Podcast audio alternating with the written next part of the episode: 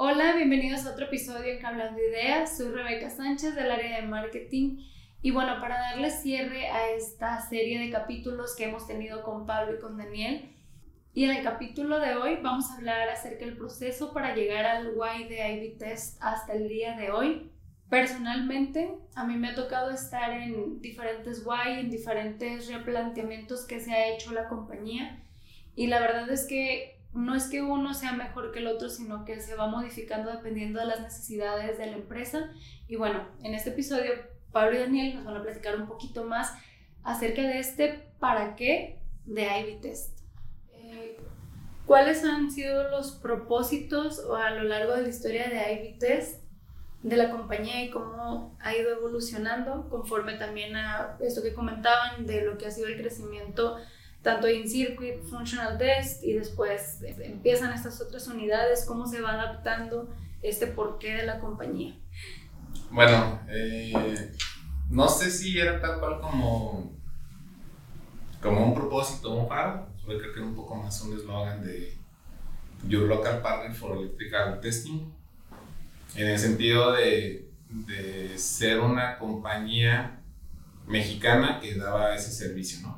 Sí, sí, la gran mayoría en ese, en ese momento eran empresas extranjeras y pues como de alguna manera fue, fue el enganche, ¿no? Pero nos dimos cuenta que un poco más, más adelante, eh, escuchando por ahí algunas otras entrevistas de empresarios así muy reconocidos como Musk o así, que él mencionaba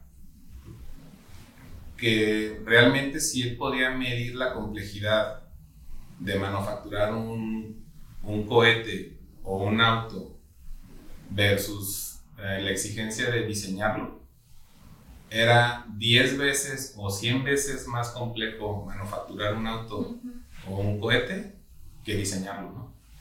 Y eso de alguna manera sí fue algo que, que bueno, nos hizo darnos cuenta que permanece pertenecer a la industria de manufactura electrónica, eh, que está estigmatizado un poco como maquila, eh, incluso está con un cierto dejo de despectivo, por decirlo de alguna manera, eh, estaba como subvalorada ¿no? o infravalorada.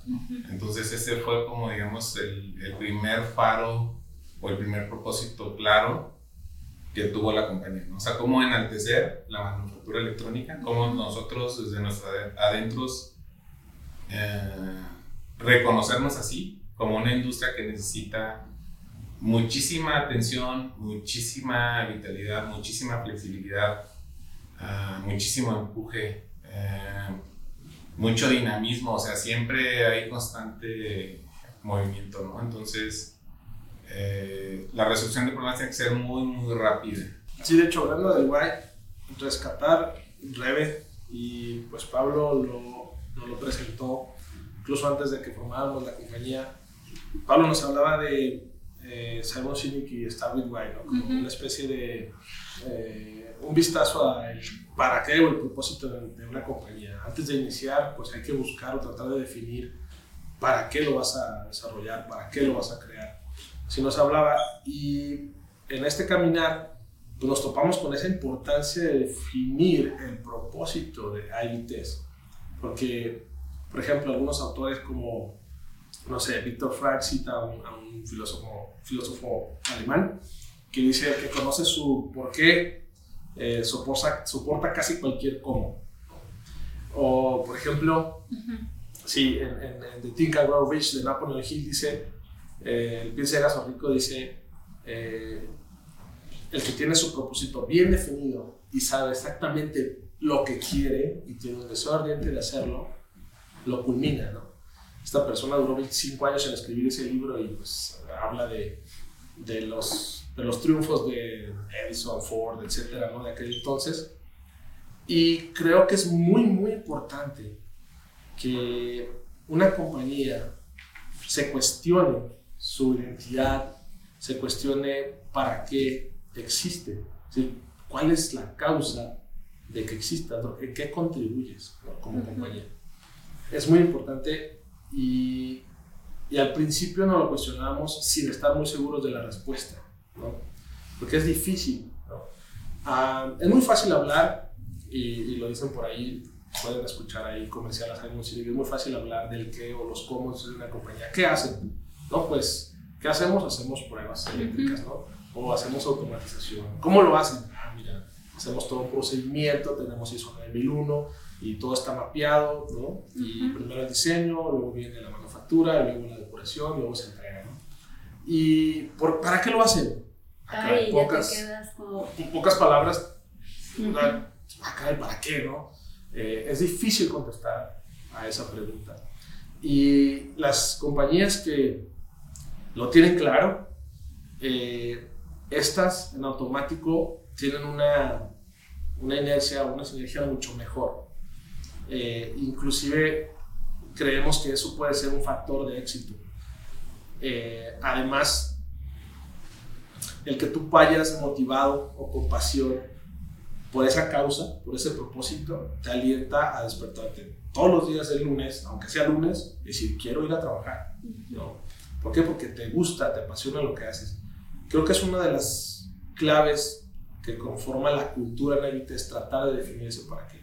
Y al inicio lo, lo comenta Pablo, era este de aportar para enaltecer la manufactura electrónica, que es donde estamos, ¿no? Es, es, dentro de toda la cadena de suministros, dentro de todo lo que es la manufactura, están los OEM, los los IMS, y ahí entramos. Entonces era para nosotros importante el inicio. Después fue evolucionando, nos seguimos cuestionando y hemos llegado a otras conclusiones, pero al principio... ¿Y ahora cuál es el para qué actual que han culminado? Pues bueno, eh, después de tener varias reuniones con, con incluso coach fuera de, de, de IBTs que nos han apoyado a, a definir eh, los valores junto con nosotros, la visión de la compañía, las creencias, ¿no? Eh, pues ahí hemos caminado en diferentes. El primero fue eh, como este enaltecer, pero también hablábamos de buscar ser una mejor versión de nosotros mismos dentro de IBTs, cada uno lo que hace, hacer las cosas bien, ¿no? Y ser mejores cada vez, ¿no? Era como un propósito que se puede dar en la manufactura y se puede dar este, en IBTs, ¿no? Así lo creíamos. No sé, Pablo, si quieres hablamos de cómo la evolución, cuál fue como el next step. El siguiente fue cree en ti y materializa proyectos inimaginables. Ajá. Ah, yo creo que eso fue un poquito la como la razón de ser de, de migrar a detonar sobre en diferentes unidades de negocio.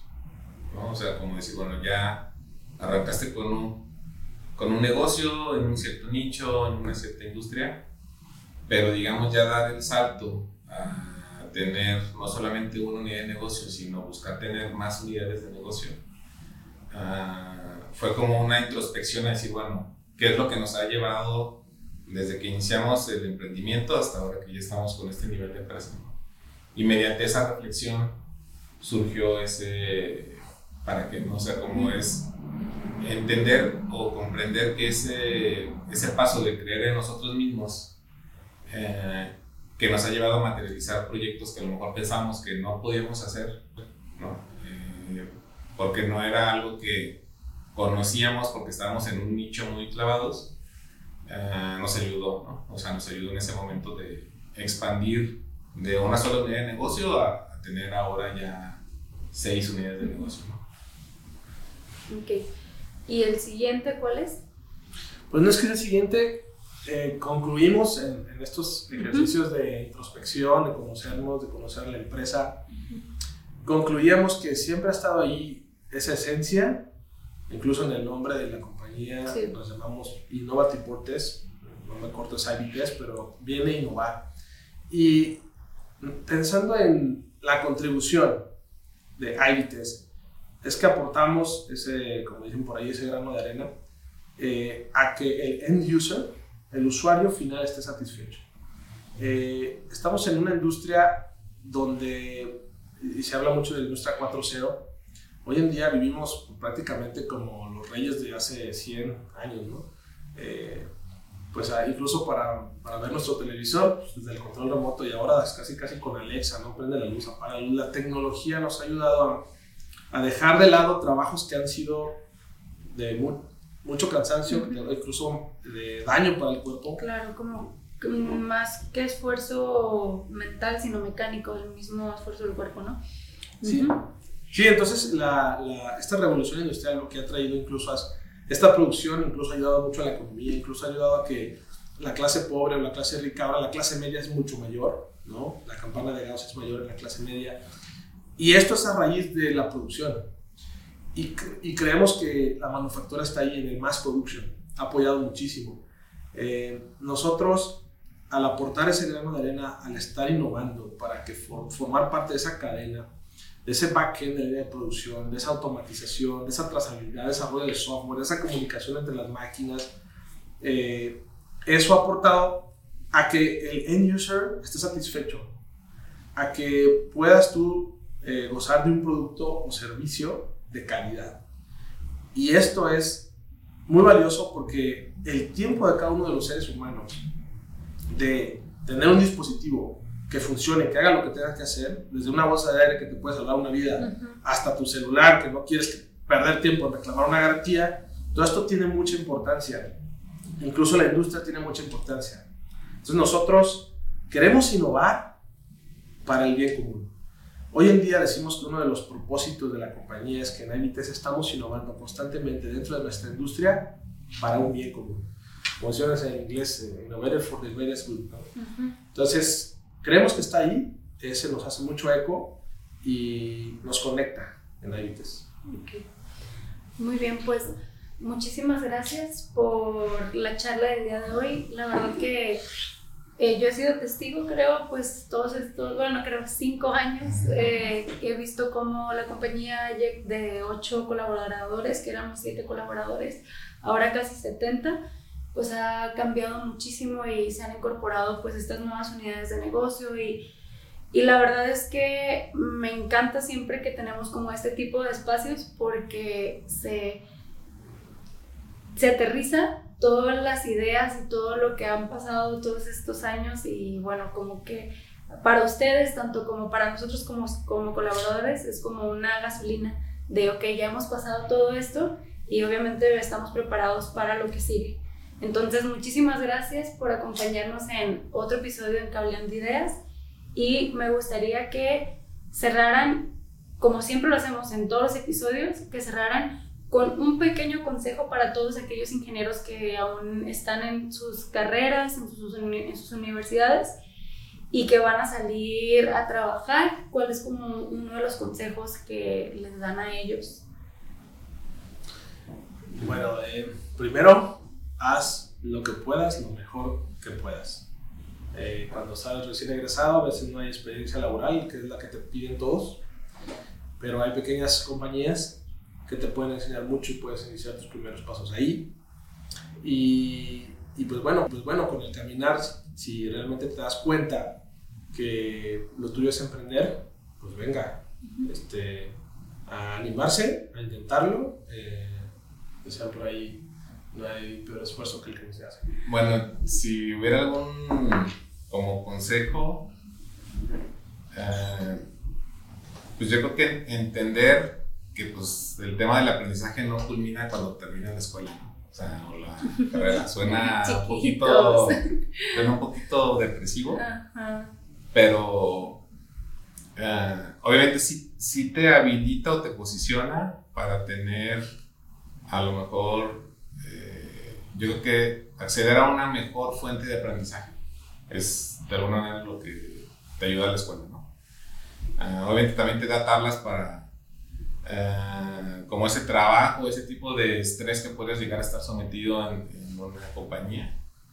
Y si de alguna manera tiene, como dice Daniel, esa, esa intención de eventualmente abrir algún negocio o emprender, que sí tengan, que tengan en consecuencia apertura a trabajar en compañías más pequeñas.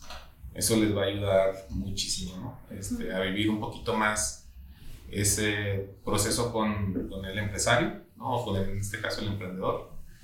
Ah, y obviamente si su, su feeling va más por un tema técnico, etcétera, pues que también es, es un camino súper válido, también súper lleno de retos y creo que muy satisfactorio también. Muy bien. Bueno, pues muchísimas gracias y nos vemos en otro episodio aquí en Cablando Ideas.